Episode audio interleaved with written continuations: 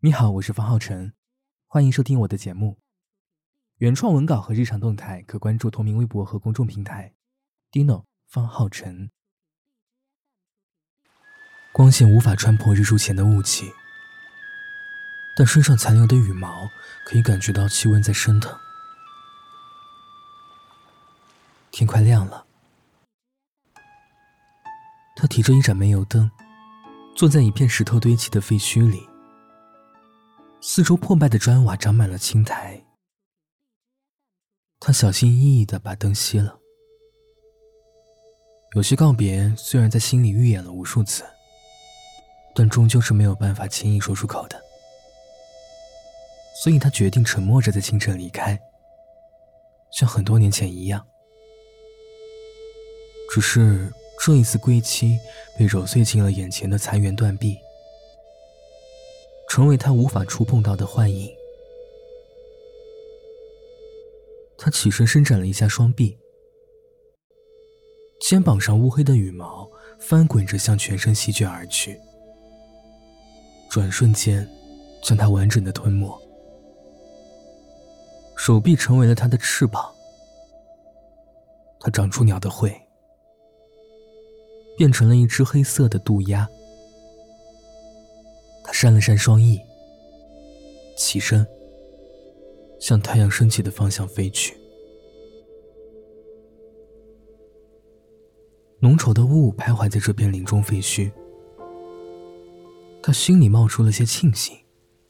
他怕自己起身后不舍得离开，怕自己恋恋不舍的，还回头张望曾经这片他生活过的地方。但还好，遮住了身后的一切。身后这个地方，在一个世纪以前，被人类称作城市。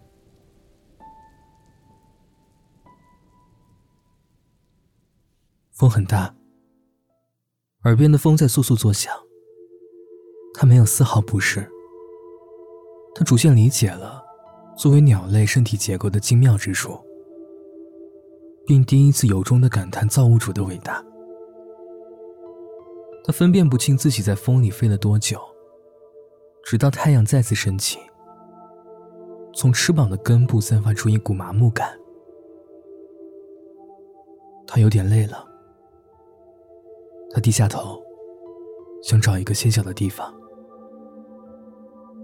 可是能停留在哪里呢？他甚至不知道自己要飞去哪儿。这是一场他曾经期待已久的、没有目的地的旅行。从他还是孩子的时候，就对遥远的地方充满了无尽的幻想。而如今，他终于可以飞去任何地方了。但是那种由期待带来的幸福感，却已荡然无存。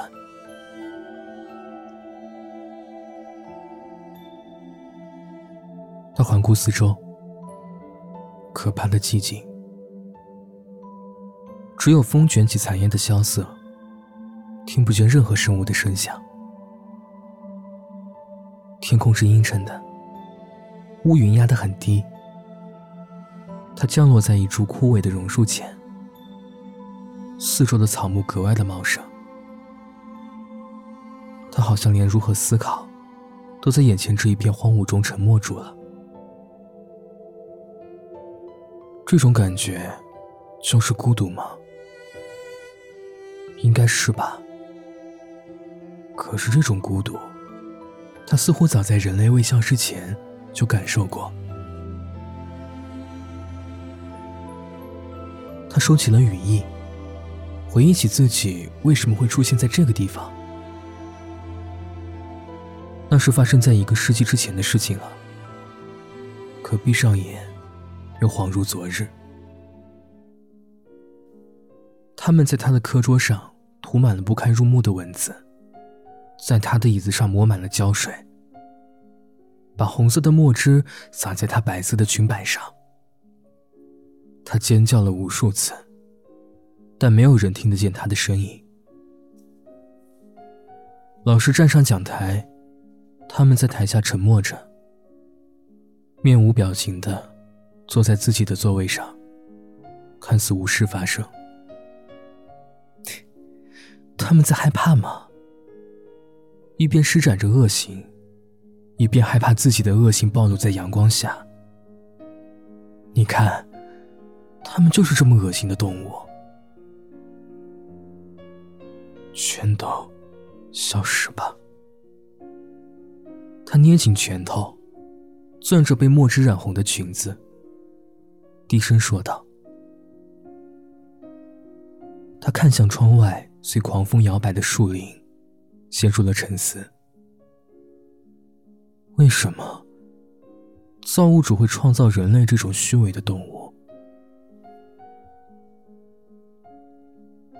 他想极力掩饰自己裙摆上的污渍，可年幼的孩子似乎喜欢把旁人的丑态摆在明面上。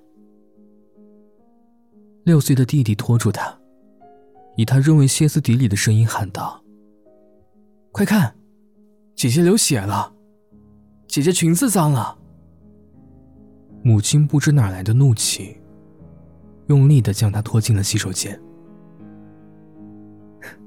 剩下的话，他不想再去回忆了。成年人总会以一种他无法解释的视角，去解释发生在他身上的不堪和尴尬。就比如，为什么他们只欺负你？你天天这么阴沉沉的，谁愿意和你交朋友？你怎么教训能力这么差？或许，绝大多数的施暴者总会得到另一群施暴者的理解。他裹着毯子坐在房间里，嘴唇逐渐失去血色。台风要来了，他住在风暴的边缘，风力最强劲的地方。都消失吧，全都消失吧。窗外的风声越来越大。以上是他作为一个完整的人类遗留下的最后的记忆。当他重新找回自己作为人类的意识时，全身已经覆满了黑色的羽毛。记不清以这种渡鸦的姿态在空无一人的世界里飞了多久，他似乎看过三万次的日升月落。他一直在飞，像是住进了风里。他从身边的废墟中找出一盏煤油灯，点燃后再次变成了渡鸦。他把煤油灯挂在脚上，趁着月色，向着太阳落下去的方向飞。在一片茂盛的雨林中，他找到了故乡。找到了这座城市曾经最引以为傲的地标。他降落在一片废墟上，放下煤油灯，轻轻的说了句：“我回来了。”他们在一夜之间全部消失了，所有的人类。他用了几乎一个世纪的时间来确认这件事。这一个世纪。他变成了一只渡鸦，飞遍了全世界。他在风里只想找到一个答案。不过现在想想，答案是什么，已经不再重要了。他站在榕树下，看着眼前空无一人的世界。至少这个世界，如他所愿。他准备再次起身。当他尝试再次伸展翅膀时，肩膀上的羽毛正在一根一根掉落。他仰起头，这个时候，风也停了。